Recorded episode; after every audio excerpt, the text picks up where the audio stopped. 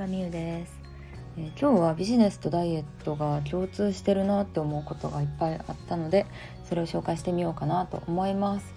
私はね27歳の時に独立起業して今法人化して6年目っていう感じなんですけどある程度ビジネスが、えー、自動で回るような感じ形にできてでそれを作り上げるまでにまあいろいろ本当に大変なことあったんですけど継続力だったりとかあの目標達成目標を決めてそれを達成するスキルだったりとかでそれをダイエットにも生かしたら実際すごいダイエットもうまくいくようになったんですよ。具体的な数字をね言った方が分かりやすいかなと思うのであの独立して在宅ワークになって家から、ま、ほとんど出なくなってめっちゃ仕事して52キロになったんですね。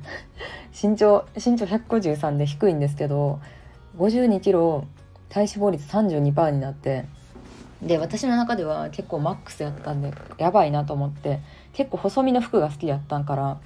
もうきれなんか苦しくなってやばいなと思ってそれが今43キロキープできてるって感じですね。体脂肪率は日によって結構いろいろなんですけど267%まあ5%ぐらい下がったかなっていう感じなんですけどでその52キロに1回なった時にパーソナルジム行ったんですよ。ライズアップみたいなやつ。でそこで厳しい食事管理と運動をしてまあ確かに筋肉ついて痩せたんですけどリバウンドしちゃったんですよね。うん。そんな厳しいトレーニング自分一人でできひんしで食事だってもう本当にあの時期はほとんど脂っこいものとかお菓子とかも全く食べてなくて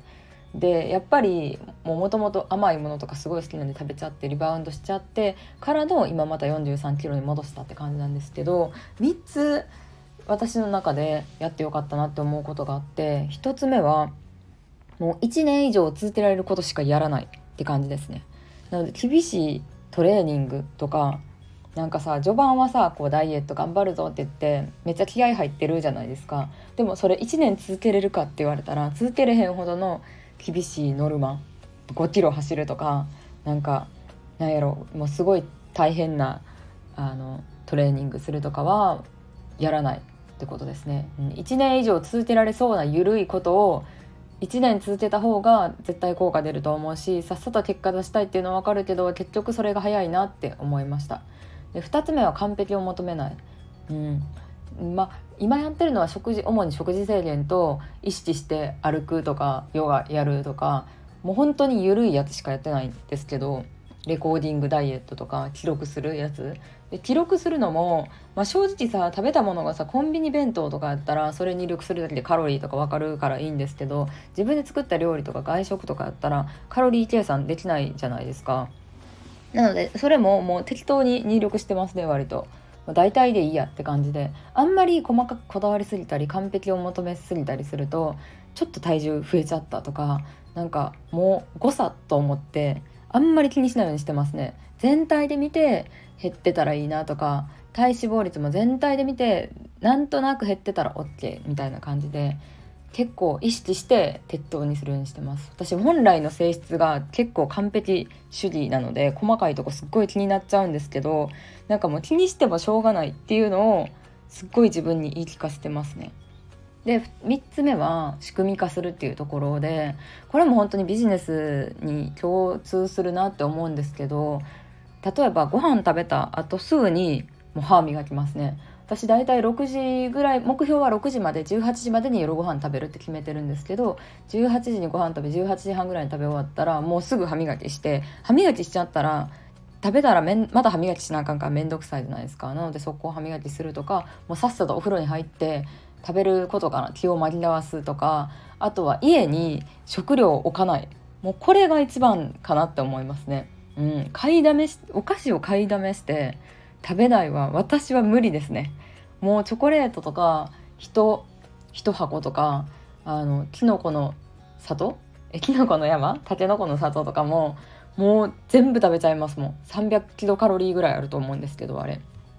あったらあっただけ基本的に食べちゃうのでもう家にはお菓子は一切置かないっていう感じで一見ストイックに見えるんですけど家にあるのに食べるの我慢する方が絶対しんどいと思うからなんかもう本当にどうしてもチョコとか食べたくなって基本的にはもうお菓子は外食した時とか友達と会う時しか食べないって決めてるんですけどもうどうしても食べたくなったらコンビニ行ってチロルチョコ1個だけ買って食べるっていうのをやってます。うん、なんかチョコが本当にもう多分中毒というか依存症なんですよね私。チョコレート依存症でなんかチョコレートをもう食べないとやばいんですよ。やばいと思います。タバコとかお酒依存症な人ってそんな感じなんやろうなってますお酒飲まななんか生きれへんみたいな人いるじゃないですかでも私は結構それのチョコレートって感じなのでそれに悩まされてたんですけどなんかちょっとだけ食べると紛らわせるし1個やったら1個だけ食べたらもう他にないからうんまあしょうがないなって感じですね。はいそんな感じで自分の性質をまず知るっていうのがすごい大事だと思ってて性質って本当に人によって違うしもともと食に興味ない人もいればお菓子大好きな人もいれば食べるけど運動も好きな人もいればって違うと思うから自分の性質知ってでマイルールを作るっていうのが本当に大事なポイントなのかなって思いました。うんでついついさダイエット情報とかを集めてると、まあ、いろんな情報入ってくるし人によって痩せ方ってほんまにいろいろやと思うしうんとにかく私は運動っていうのがすごい苦手やったからでも、まあ、歩くとかの方、まあ、歩くとかは全然いいなって思うんですけど結局なんか続けられないことをやってもしょうがないなって思うからね運動はあんまりしてないですね正直言って。うん、もう本当はした方がいいっていうの分かるんですけどなんかそこで頑張りすぎるともう本当に続かなくなるからとりあえず食を意識してっていう感じで、まあ、私にとっての一番のルールを作ってるって感じですかね。うん、なのでなんかそう本当に最初にも言ったようにねコツは1つ目は1年続けられること2つ目は完璧を求めない3つ目は仕組み化するなんですけど1年以上続けられることをやって、まあ、例えば3ヶ月でも半年でも1つのことを続けれたらそれですごい私はさらにやる気が出たというか、うん、なんか無理せずずっと続けたことによって「え3ヶ月記録つけてるやん」とかなんか3ヶ月ずっとあのなんかあんまりお菓子食べずに済んだとかそういうのをなんか自分をちっちゃく褒めることによってやる気出てきたなって思うのでうんなんか本当に無理しないが一番やなって思いますね。すごい人とかいっぱいいるけど結局マイルールを作るしかなくて